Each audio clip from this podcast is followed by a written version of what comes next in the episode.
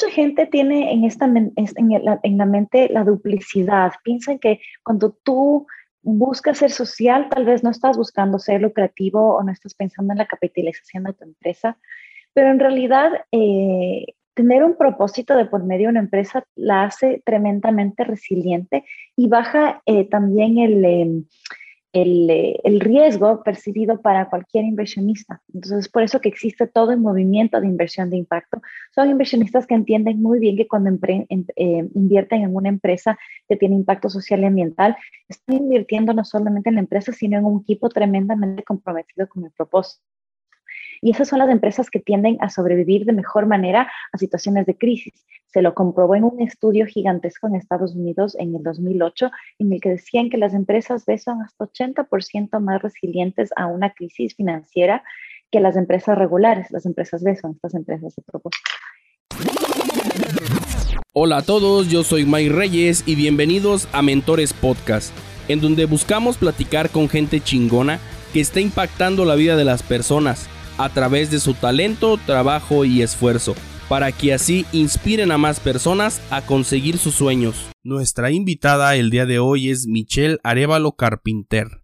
Michelle fue directora global de operaciones de Asylum Assets, organización que garantiza que los 16 millones de refugiados del mundo accedan a empleo, educación y atención médica para que puedan reconstruir sus vidas. Empezó en esta ONG cuando la contrataron para fundar sus operaciones. Ha atendido más de 250 mil refugiados en Ecuador. Hace ocho años hizo la transición hacia el sector privado y actualmente es cofundadora de Impacto, una empresa B donde apoyan a los agentes de cambio de Latinoamérica mediante estrategias de mercado a que conviertan sus ideas en impacto y fortalezcan comunidades de emprendimiento triple impacto. Impacto maneja una red de espacios de coworking, una aceleradora de empresas, una consultora de innovación y un fondo de inversión de impacto. En la plática que tuvimos con Michelle hablamos sobre la importancia del propósito en tu emprendimiento, lo más difícil de empezar una ONG, cómo manejar las dudas y nos revela sus secretos que utilizó en Impacto para crear comunidad. Sin más, te dejamos con la plática que tuvimos con Michelle Arevalo. Michelle, qué gusto tenerte en el podcast. Qué gusto, Mike. El, gusto es mío. Me encanta poder compartir con ustedes el día de hoy. Padrísimo. A ver, Michelle, quiero que me digas o que me platiques de dónde, cuál crees que fue la influencia para poder hacer cosas sociales a la hora de emprender o a la hora de involucrarte en todo este mundo.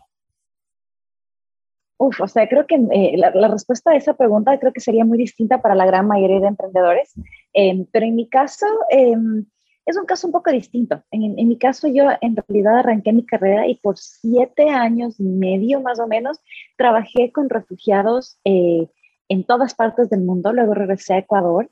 Eh, y ahí trabajé en techo, en un techo para mi país, construyendo vivienda social para gente que, que, que necesitaba eh, pues, pues el apoyo de, tener una vivienda eh, digna para poder vivir. Entonces, claro, yo toda mi experiencia previa en emprender era emprender socialmente. Entonces, el momento de yo decir, bueno, voy a arrancar una empresa eh, en Ecuador, una empresa en el sector privado, yo no sabía cómo hacer que no sea eh, digamos, no se cría como liderar un equipo, sino es por medio del propósito. Entonces ahí fue que yo dije, bueno, nuestra empresa tiene que ser una empresa que tenga un propósito social, un propósito más allá de solamente el lucro. Em, y claro, el resto es historia, es así como nació Impacto. ¿Por qué social? La mayoría de los emprendedores se buscan hacer otras cosas, capitalizar, etc., pero ¿por qué social?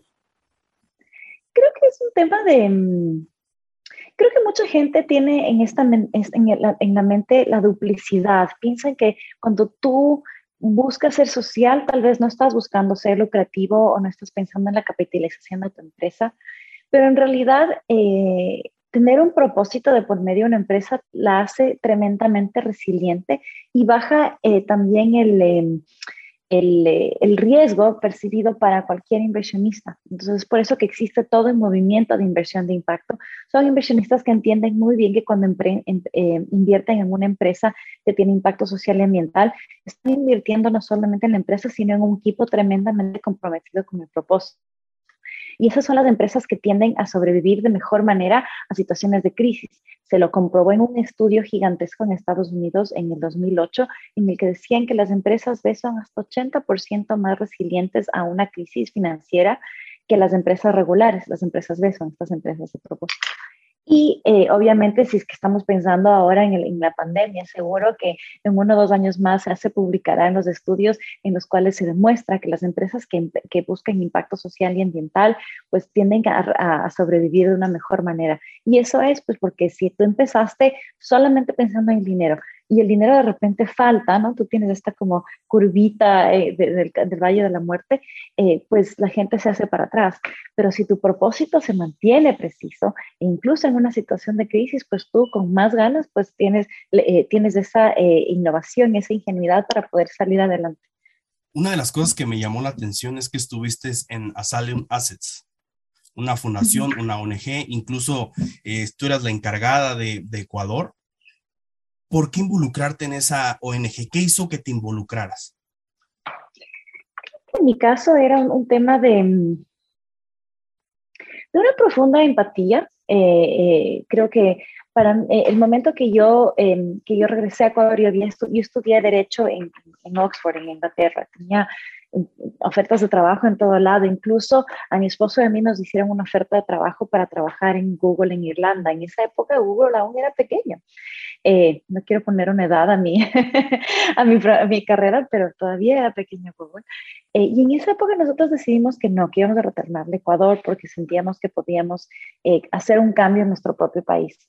Y cuando llegué, creo que una de las situaciones más difíciles que me, que me pegó, cuando uno mira tu propio, cuando miras tu propio país con los ojos de un extranjero, una persona que está afuera, pues le ve las cosas de manera distinta. Entonces, por un lado, había una crisis terrible humanitaria, ¿no? En esa época, Ecuador era el país con el mayor número de refugiados en el, en el eh, hemisferio occidental. 650 mil refugiados en un país de 13, de 13 millones. Eh, y claro, por otro lado, vi una tremenda oportunidad eh, vi que la gente que son refugiados, que venían del vecino país colombiano, que en ese momento estaba en una situación difícil, eran recursivos, inteligentes, innovadores y encontraban la manera de ganarse la vida, pero como sea. Si tú veías, había una fila muy larga de gente buscando pues, pagar por su visa para no estar indocumentado en el país. En esa fila eh, chiquitita, que sería de unos 50 personas, ya tenías tú un colombiano con una mochilita listo para, para vender café. Decían, mira, esta gente es tremendamente recursiva, vienen, traen a nuestro país eh, eh, no solamente pues nuevas, nuevas maneras de pensar, nuevas maneras de, de, innovar, pero también un tremendo potencial de talento humano, ¿por qué no apoyarles a que ellos puedan salir adelante en nuestro nuevo país? Y pues, ¿por qué no mejorar también el, el, entorno en el que estamos? Eh, fue así que empecé a trabajar en Asylum Access y que empezamos esta organización pensando que, que, no es, que un refugiado no es solamente una persona que necesita caridad, lo que un refugiado necesita es el derecho a trabajar. Eh, y así fue como empezamos nosotros trabajando con ellos para defender sus derechos y eh, ayudarles a conseguir esas visas que tanto necesitan para poder salir adelante la empiezas desde cero en Ecuador, ahorita la organización está en varias partes del mundo. ¿Qué fue lo más complicado a la hora de iniciar? Uy, qué buena pregunta. Eh, bueno, eh, como tú dices, ¿no? Eh, hoy por hoy me da mucho orgullo de ver que Asylum Access sí empezó en Ecuador, pues la escalamos a Tailandia, Tanzania, Malasia, ahora en México tiene, unas, tiene operaciones muy grandes también. Em, y creo que lo más difícil al momento de, de empezar era pensar en qué es lo que vamos a hacer nosotros que es distinto y que genere un, un cambio eh, que, que, genere impacto exponencial. Entonces, creo que empezó mucho con esto de la empatía. Y, y, y esto, ojo, ah, no, no, no, crean que estoy hablando solamente de, ah, que mi corazón. No, no. Empatía es el punto más importante de todo emprendedor. Si tú no tienes empatía con tu consumidor, si no tienes un profundo conocimiento de sus necesidades y cómo las puedes resolver, pues no, hay emprendimiento que funcione, ya sea emprendimiento social o emprendimiento pues 100% buscando dinero, no existe. Entonces, pues creo que eh, eh, em, de una manera u otra, Asylum Maxis me ayudó a mí a ejercitar muchísimo ese, ese, mm, ese músculo de empatía para poder entender. Lo que nosotros encontramos en el caso de Asylum Access era justamente eso, que nosotros teníamos que entender la manera de como des, desbloquear el potencial de estos geniales, eh, eh, digamos, emprendedores, empleadores, innovadores, eh, que son los refugiados en un país hermano como Ecuador, y a, ayudarles a salir adelante. Y, y, generalmente después de cientos de cientos de entrevistas, la gran mayoría de gente nos decía todos lo mismo. Nos decían, lo único que necesito es poder trabajar en paz yo me encuentro la vida, yo me encuentro la manera de, no sé, de agarrar algo, construirlo y venderlo, no no se preocupe, yo me encargo. Yo lo que quiero es que dejen de pensar en mí como un sujeto de caridad y que empiecen a pensar en mí como un sujeto de justicia, como una persona que puede empezar a generar otros empleos. Y así fue que en lugar de hacer miles de cosas por, los refugiados, decidimos hacer una sola, la visa de refugio, que es la que les permitía tener trabajo.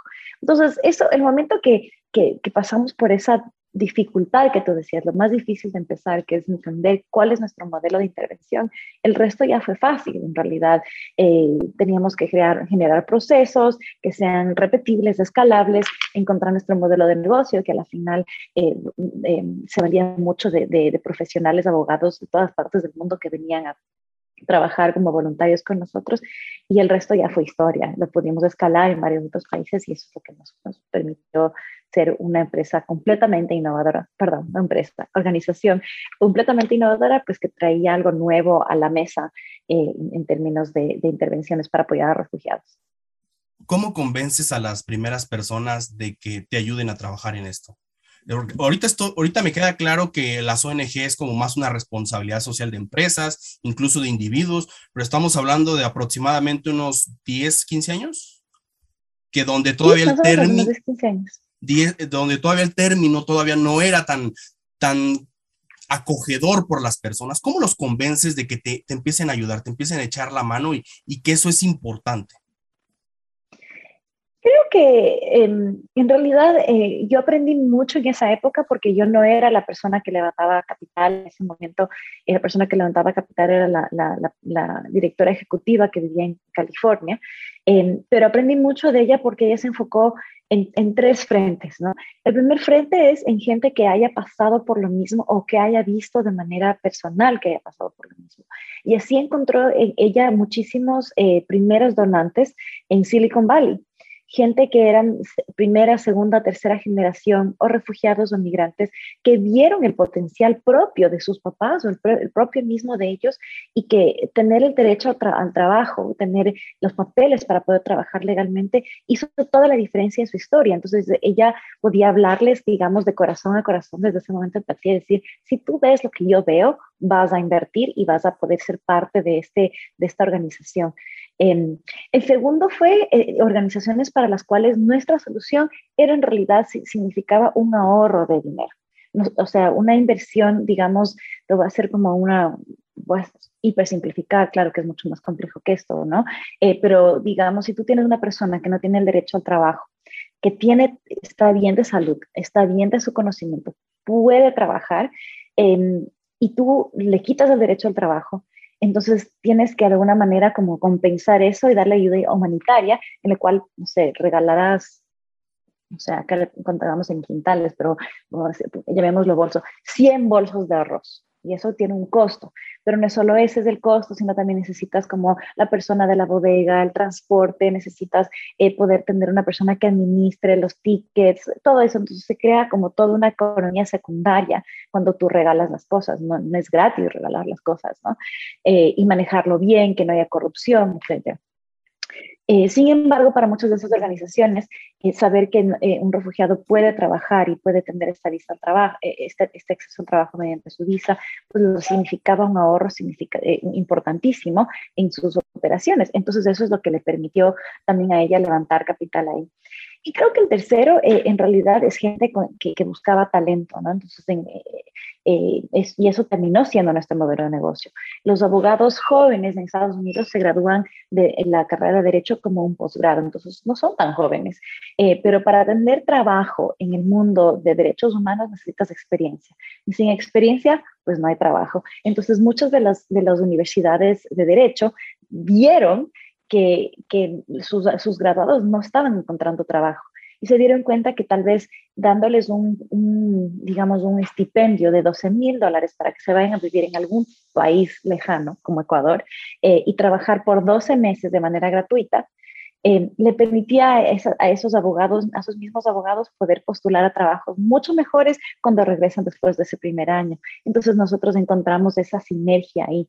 Eh, en, este, en los tres casos es un tema no solamente de hacer llorar a la gente o que, se, o que se sientan pena, en realidad es que se den cuenta que esta es una oportunidad importante para mejorar la vida de cientos de miles de personas, de una, eh, apalancándose también de oportunidades de mercado hay una demanda de trabajo, se la atiende. Hay una demanda de, eh, talento, se la tiene. Eh, y hay una demanda de experiencia, pues sí se la tiene. Entonces, en esos tres frentes tenemos esa oportunidad pues, de generar capital. Y así es como se hizo algo en realidad mucho más eh, simple que, que lo que uno pensaría. Quiero regresar un poquito al inicio hubo un momento de, donde dudaste que en realidadmente ahí estaban haciendo lo correcto, después de ver tantos nos, tantas personas rechazando el proyecto que te hizo dudar de ti misma? Creo que todo el tiempo, pero creo que la duda es, es algo eh, tremendamente mm, útil, no útil, es algo bueno. Dudar de ti mismo es algo bueno y constantemente, ¿no? Eh, porque, porque eso significa que tienes la capacidad de autorreflexión. Eh, y cuando tú trabajas con población que está en una situación de vulnerabilidad, pues tienes que estarte dudando todo el tiempo, ¿no? Saber que, por ejemplo, si bien nuestra solución era perfecta para gente que está lista para obtener trabajo, continuar, rehacer su vida, pues también nuestra solución no era buena o suficiente tal vez una madre soltera que tiene, no sé, cáncer y, síndrome postraumático. Pues ella necesita más que solamente lo que nosotros estamos ofreciendo. Entonces, en ese sentido, dudarse constantemente es lo que nos permitió a nosotros entender para quién sí somos una solución y para quién no, para quién necesitamos más ayuda, más trabajo en alianzas, más cooperación. Em, y eso es otra de las lecciones tal vez que me he llevado mucho para para la empresa que hoy lidero, ¿no? Para impacto, que, es entender para quién sí somos buenos, un buen fit y para quién no. ¿Cómo haces para convertir esa duda o eso negativo en algo positivo? Porque muchos emprendedores se pierden en ese camino y empiezan a dudar y, empiezan, buena a decir, pregunta. y empiezan a decir, es que no soy tan bueno porque me dicen que no soy tan bueno. ¿Hasta qué momento seguimos empujando o nos detenemos? Creo que, creo que tienes que analizar de dónde viene esa duda. Eh, porque hay dudas que se te vienen a la cabeza porque eres autorreflexivo y te preguntas de verdad, ok, ¿es esto algo bueno para mi cliente? ¿Es esto algo bueno para mí? ¿Es esto algo bueno para, para la gente con quien yo, con, a quien yo quiero eh, apoyar? Eh, pero si la duda se viene más bien de, de falta de, de autoestima, por ejemplo, si la duda se te viene de, alguna voz, de, esas voces que te digamos los saboteadores, ¿no? Que te dicen, no eres bueno, eh, tu producto no es bueno, una vez más te vas a equivocar. Creo que ahí es cuando hay que tener, hay que entender y, hablarse a uno mismo con esa autoestima y decir, ok, no, no, esa voz no es la, que, estoy, la duda que, que, me conviene escuchar. Em, eh, pero no, no sé si tengo una respuesta clara a esto, pero hay, hay mucha autopráctica autopráctica, de escuchar tus dudas, sentarte con ellas y entender si las dudas vienen de un, de, un espacio en el cual te quieres proteger de, lo posible, del posible em, fallo o del posible fracaso, o si es una duda que en realidad dices, ok, estoy siendo demasiado lanzado, tal vez tengo que pensar bien eh, mi siguiente paso. Em, eh, y creo que es una práctica. Em, en mi caso, yo tengo, yo, tengo que corregir tal vez hacia lo opuesto. Yo soy demasiado tomadora de riesgos, entonces como que me lanzo y luego pregunto qué pasó. Em, eh, y creo que es por eso que yo le veo a la duda como algo bueno. Eh, pero si eres lo contrario, si eres una persona que te paralizas cuando tienes dudas, eh, mi recomendación es verte a ti mismo como si con, los ojos de una persona que, que, que te admira. Cuando ves eh, a, te ves a ti mismo como una, como una persona que te admira, vas a poder ver el tú verdadero, ¿no? El, el, el tú integral eh, como líder, eh, el tú, el, el, tú que va a lograr sus metas. Entonces, en ese sentido, claro, estás corrigiendo contra la duda eh, y puedes sacar las cosas adelante. Sin duda. Llega la organización, se van a más países y de repente tomas la decisión de ya no seguir en la organización. ¿Cómo tomas esa decisión o por qué tomar esa decisión? Creo que no fue tan de repente. En este momento, claro, en esta pregunta te estás resumiendo muchos años de mi vida en los cuales me fui a vivir a California. Ahí pasé de ser directora de, de Ecuador, pasé a ser directora internacional.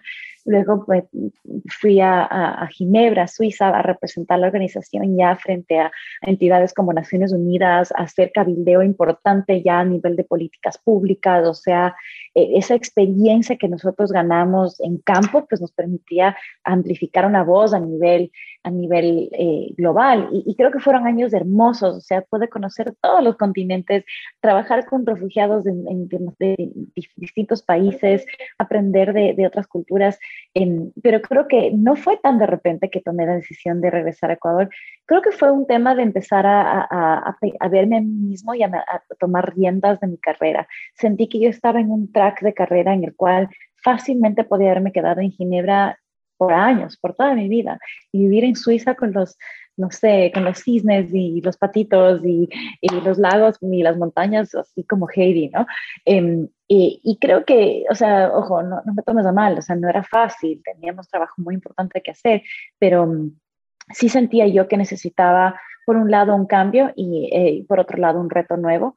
Eh, yo, obviamente, pues estar más cerca de mi familia. Y eso es algo que creo que los emprendedores no lo toman muy en cuenta. Cuando tú decides emprender, toma las riendas de tu, de, tu, de tu carrera, pero es porque tu carrera tiene que seguir también a tus necesidades de familia de, de, o necesidades afectivas o necesidades de, de, la gente a quien amas, las raíces donde tú estás.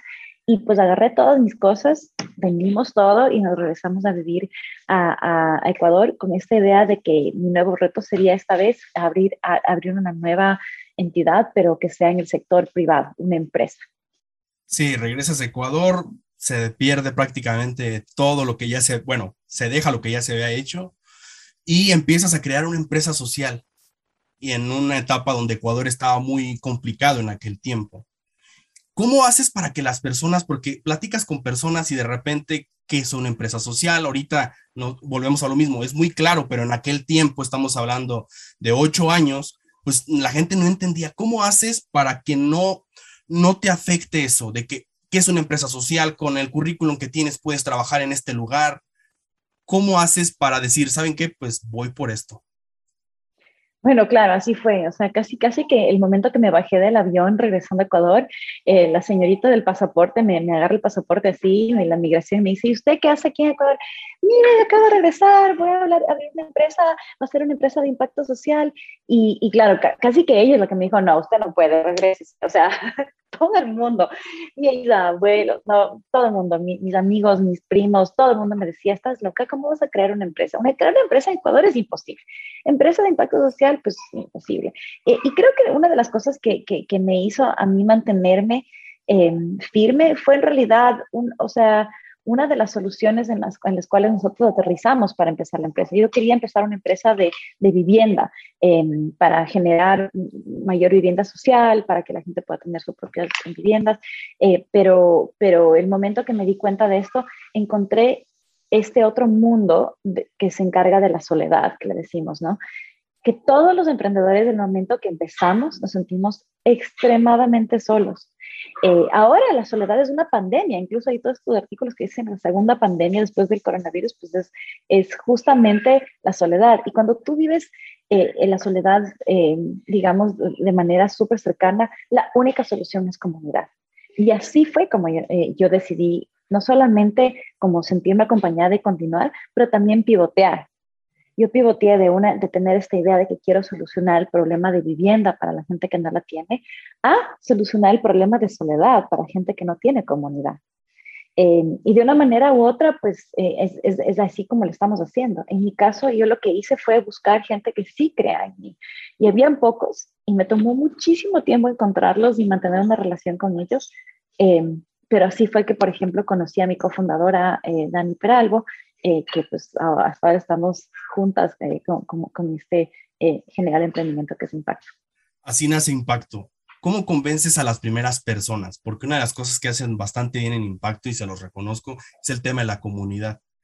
¿Cómo hacen, ¿cómo hacen comunidad? Porque primero crean comunidad y después la empresa. Exacto, eh, sí, antes de empezar una empresa o incluso poner medio dólar en todo esto, teníamos que entender muy bien cuál es la necesidad de nuestros de, nuestro público objetivo. Así como lo hicimos con los refugiados, cientos de horas de conversaciones y entrevistas, nosotros hicimos algo muy similar, lo que decíamos los 100 cafés. Tomamos mucho café en esa época. y, fue eh, literal abrir los periódicos, porque en esa época ni siquiera todos los periódicos estaban tan digitalizados. Era a, literal abrir los periódicos y buscar artículos que hablen, no sé, de miren, estos chicos están haciendo eh, sombreros de paja, toquilla, que son estos Panama hats, eh, con, con, las comunidades de la costa. Eh, entonces, llamarles, miren, nos, nos inspira lo que ustedes están haciendo, tómense un café con nosotros. Y por ahí teníamos otra persona que estaba haciendo juguetes de, perros con, no sé, con material de botellas recicladas. Mira, nos parece hermoso y ambiental lo que tú estás haciendo. Mira, escúchanos, tómanos, tómate un café con nosotros. Y después de esos 100 cafés, creo que las historias que escuchamos eh, fueron las que corroboraron las necesidades que queríamos. Y entendiendo bien eso primero, pasamos a crear estos eventos de comunidad. Eh, y ahí sí eh, creo que eh, fue importante no solamente escuchar a quienes, a quienes lo viven, pero también aprender de quienes han pasado por esto. Hay una tecnología social que le decíamos, ¿no? que se llama Art of Hosting. si lo quieren buscar, le puedo pasar un link también para, para quienes les interese. Este, te ofrece muchas metodologías de cómo generar cercanía con gente que no te conoce y cómo construir alrededor de valores comunes. Y así es en estos eventos de comunidad, nosotros generamos eh, eh, una, no sé, un sentimiento de colectividad muy profundo de gente que quería, por un lado, cambiar al mundo, por otro lado, querían que su empresa sea tremendamente exitosa y que tenga muchísimo, muchísimos beneficios para sus inversionistas. Y tercero, que se sentían solos. Si tú cumples con esas tres, eh, digamos, condiciones, ya eras parte de nuestra comunidad. Y así fue que empezamos teniendo estas reuniones mensualmente. A ver, háblame, porque lo primero que hicieron fue el espacio colectivo. ¿Cómo, ¿Cómo hacen para que los escuchen los emprendedores? O sea, ahorita me queda muy claro de que se meten en internet y empiezan a ver convocatorias, bla, bla, y listo. Pero en aquel tiempo no había tanto esto. ¿Qué hacían para que los escucharan y que dijeran, ah, quiero pertenecer a esta comunidad? ¿Cómo hacen para que la gente quiera pertenecer esa, a esa comunidad? Eh, ofreciéndoles eh, soluciones a los problemas que identificamos durante estos 100 cafés. Entonces, si nosotros veíamos que en 100 cafés nosotros encontramos que mucha gente decía, no tengo ni idea de cómo encontrar financiamiento, y nosotros hacíamos eventos específicamente en los cuales eh, invitábamos a gente que tal vez ya había tenido más éxito a que digamos, decíamos que se abran el kimono y cuenten cómo fue que ellos encontraron financiamiento. Eh, si nosotros encontrábamos que había gente que, quería aprender sobre cómo armar un equipo, pues invitábamos también a otros que cuenten un poco acerca de cómo crearon el equipo estrella que los hizo exitosos. Eh, y así, creo que, creo que eh, en general, cuando tú tienes que hacer mucho convencimiento, no estás en el camino correcto que eh, asegurarte de que los temas que estás tratando sean tan poderosamente em, eh, responsivos a los problemas que tiene la gente, que sean ellos los que te buscan. Y así fue que nosotros que, eh, empezamos a, encontrar como que Impacto se convirtió en esto como un cult following, ¿no? La gente nos seguía y querían saber cuál es el siguiente evento que van a hacer, de qué va a tratar, por favor, invítame. O sea, era más un tema de eso. Entonces ahí tú tú cambias esta mentalidad de que al comienzo nadie quiere escucharte, nadie me quiere comprar el producto, nadie me quiere me buscarme, si lo das la vuelta y te das cuenta que en realidad hay abundancia de gente que busca tu solución, solo tienes que hacer las cosas muy bien en cuanto a, escuchar qué es lo que la gente quiere. Sí. ¿Cuánto tiempo tardaron en fondear impacto? Porque al inicio es fue... Es una buena pregunta. Fue, O sea, quiero entender que el inicio fue de colaboración, de gratis, pero a veces no se mantiene una empresa de gratis. ¿Cuánto tiempo tardaron en fondearlo? Eh, nosotros durante seis meses hacíamos estos eventos, eh, en realidad, pues shoestring, ¿no? Eh, te le dicen como con los dolaritos que tienes. Entonces hacíamos estos eventos una vez por mes en restaurantes los lunes, porque los lunes de la noche ningún restaurante está abierto, entonces pedíamos a los restaurantes que nos presten su espacio para tener el evento ahí de gratis. Eh, eh, entonces, eso era una manera de apoyarnos. Em, pero luego, después de seis meses, ya la misma comunidad nos dijo, a ver, se acabó. Ustedes nos llaman una vez al mes y nosotros estamos aquí sagrado. ¿En qué momento hacen ustedes esto un espacio permanente? Y ahí fue que nosotros dijimos, ok, un modelo de negocio que sí funcionaría sería crear un coworking. Y así fue que abrimos nuestro primer coworking. Eh, en ese momento lo fondeamos literal de nuestros ahorros. Los fundadores pusimos, pum, pum, pum, los dolaritos y armamos las sillas y abrimos un espacio que le llamábamos prototipo. No era el espacio de nuestros sueños, era un espacio prototipo que siempre fue creado para durar uno o dos años hasta nosotros entenderlo. Pero al final de ese un primer un año, estábamos tan repletos en este espacio, de verdad que estábamos como que no había ninguna silla donde te puedas sentar, que eh, fue así que en realidad nuestro primer inversionista se nos acercó y nos dijo, miren, yo no sé qué magia tienen ustedes porque su espacio pues está bonito, pero no es la cosa más lujosa del mundo. Em, quiero entender qué magia tienen ustedes que convierten un metro cuadrado de un dólar a que se convierten en un metro cuadrado de 10 dólares. Eh, y, eso, y eso fue como ese momento en el cual nosotros dijimos, ok, este es el momento en el cual tenemos que levantar dinero porque tenemos una necesidad, una demanda más grande que la que podemos atender con el capital que tenemos en este momento. Y así fue que empezamos con este primer inversionista. Eh, el resto de crecimiento de Impacto, ahora Impacto tiene eh, cinco espacios de coworking. Eh, cada uno pues, ha tenido su modelo específico. Por ejemplo, en Cuenca nosotros encontramos un inversionista local que quería hacer mediante su inversión también un regalo a su, a su ciudad. En Cuenca es una ciudad hermosa en el sur de Ecuador. en otros casos, por ejemplo, Impacto Floresta, que es un espacio que está en un barrio cultural que apoya muchísimo a, a las artes, a la cultura y también a las mujeres emprendedoras, eh, hicimos un crowdfunding básicamente lo pusimos en, en Kiva, en realidad crowdlending, eh, y, más de 14 mil personas eh, prestaron ahí de dolarito en dolarito el fondo que necesitábamos para poder invertir y abrir ese espacio.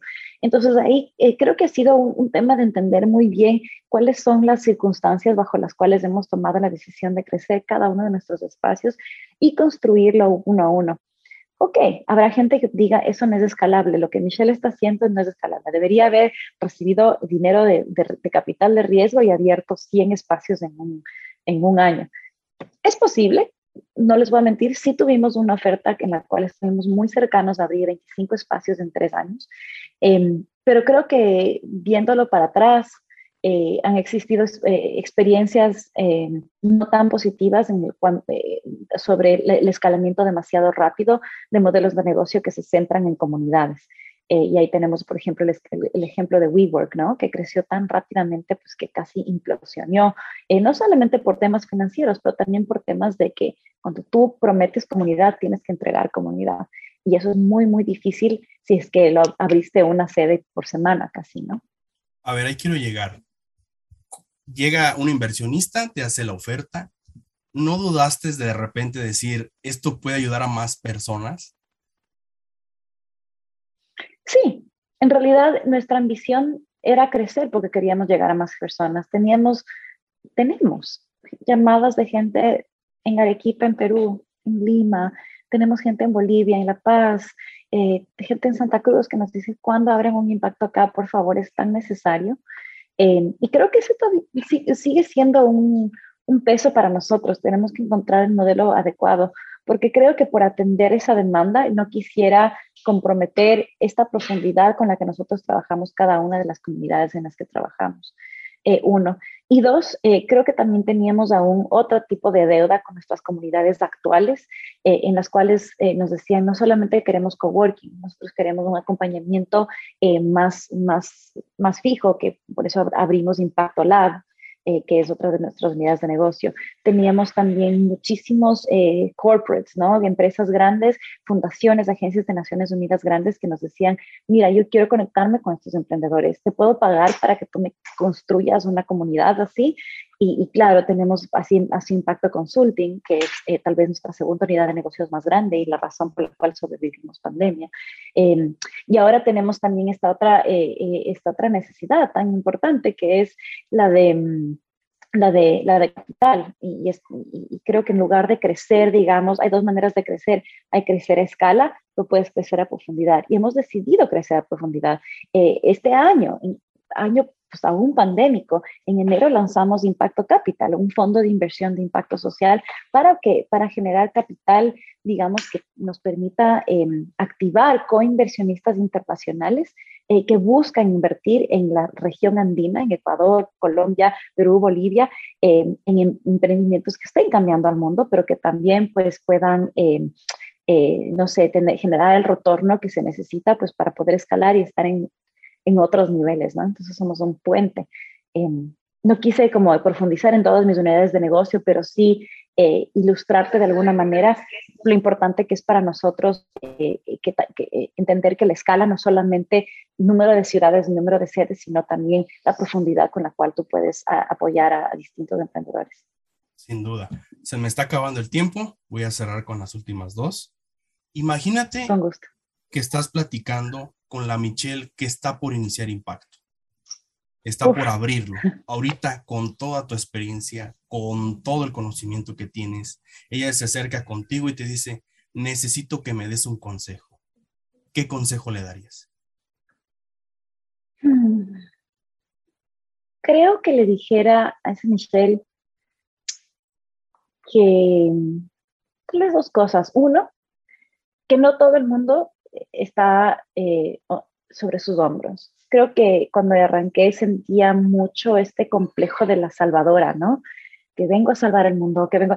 Y que en realidad estos ocho años sí me han ido enseñando que, que no todo está sobre mis hombros, que en realidad honrar a los emprendedores que, que tienen su propio camino es también honrar que ellos son capaces de levantarse solos, ¿no? Eh, este es el primero. Y creo que el segundo es que, tenga menos miedo de mostrar vulnerabilidad, porque no te va a mentir, o sea, siendo una eh, mujer joven emprendiendo en América Latina no es fácil. Eh, y hablas con inversionistas, con aliados, con clientes, pues y entras y no sé, 9.5 de cada 10 son hombres de, de, entre 60 y 70 años, pelo blanco y que te dicen mija. Entonces, eso eh, te pone mucha, te pone mucha dureza sobre tus hombros y te hace como una coraza en la cual tienes que ser como más macha que los machos, ¿no? Eh, y creo que ahora eh, tengo la tranquilidad de decirle a esa Michelle de hace ocho años que, está bien demostrar vulnerabilidad y que incluso estos, estos grandes empresarios, que muchos de ellos han sido grandes apoyadores, incluso ellos eh, buscan y, sientan que, eh, que es la, vulnerabilidad abierta es algo desarmante, pero también que permite generar conexiones más profundas y que las conexiones más profundas no están hechas alrededor de un retorno financiero, sino alrededor de una conexión humana verdadera. Y eso es lo que te hace resiliente. Sin duda. Cerramos con la última. Vas caminando por la calle y te encuentras una lámpara mágica. Al frotarla, aparece un genio que te va a conceder un solo deseo, pero va a ser el que Michelle quiera. ¿Qué deseo le pedirías al genio?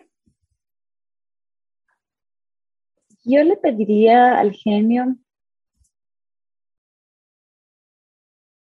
En realidad yo no creo mucho en la magia, hay cosas que simplemente te, te lleguen, pero le pediría al genio que me conceda la sabiduría de entender y, y de identificar eh, el momento en el cual em, yo encuentre un modelo para no solamente escalar en, profundidad, sino también en escala eh, para justamente atender a, esas, esos llamados de emprendedores que se sienten igual de solos que tal vez como nosotros hace ocho años, pero que están en diferentes países, en ciudades pequeñas y que dicen, pues no nos olviden, ¿no? Eh, sí, pues solo le pediría esa sabiduría de encontrar el momento preciso. Michelle, ¿Dónde pueden saber más de impacto? ¿Dónde se pueden inscribir para que vean todas las convocatorias y todo lo que están haciendo? ¿Dónde te pueden encontrar a ti? Muchas gracias. Bueno, eh, para quienes han estado solamente escuchando, Impacto se escribe con Q porque empezamos en Quito. Impacto, Impacto con con Q en lugar de C. Entonces, cuando escribes impacto, pues nos encuentras en Google súper fácil, impacto.net es nuestra página web. Eh, les recomiendo que nos sigan mucho en, en, Instagram y en Twitter, ahí somos eh, más activos, también en LinkedIn. Eh, y ahí ustedes pueden ver las convocatorias para Eh, para Impacto Labs, que es la aceleradora de empresas, tenemos eh, emprendedores que se han graduado de 17 ciudades y en todo tipo de modelos de negocio. En impactocapital.com, ahí es donde nosotros tenemos nuestro fondo de inversión. Si les interesa eh, aprender más, picharnos, conversar un poquito acerca de su modelo de negocios, siempre tenemos esa apertura. y finalmente, si quieren seguirme a mí, es Michelle at Impacto en, en redes sociales, en, en, Instagram, y ahí también tal vez eh, soy, me doy ese permiso de compartir un poquito más del lado personal, desde, desde la vulnerabilidad, como les comento, eh, eh, diferentes aprendizajes que voy teniendo en este camino de emprendedora. Padrísimo, pues muchas gracias, Michelle. Muchísimas gracias a ti, he disfrutado muchísimo la entrevista y que tengas un genial día.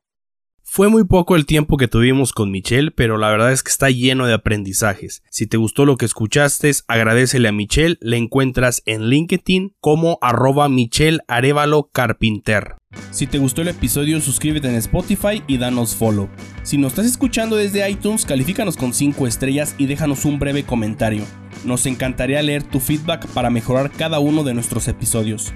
Es una acción que a ti no te cuesta mucho, pero para el equipo nos ayuda bastante. Si nos estás escuchando desde YouTube, suscríbete al canal y déjanos en los comentarios qué fue lo que más aprendiste de este episodio. No olvides seguirnos en nuestras redes sociales como arroba mentorespodcast en Facebook, Instagram, LinkedIn y YouTube. Recuerda mencionarnos en tus historias de Instagram para repostear. Si quieres iniciar tu semana de la mejor manera, suscríbete a nuestro lunes de mentores donde cada lunes te mandaremos información de valor como artículos, charlas TED, alguna película o documental que al equipo nos haya parecido interesante y sobre todo las recomendaciones de libros por partes de nuestros mentores. Solo tienes que mandar un correo electrónico a mentorespodcast.gmail.com con el asunto lunes de mentores y cada lunes recibirás este pequeño pero poderoso correo que te ayudará a iniciar tu semana de la mejor manera. Odiamos el spam, es por eso que solo te enviaremos información información de valor.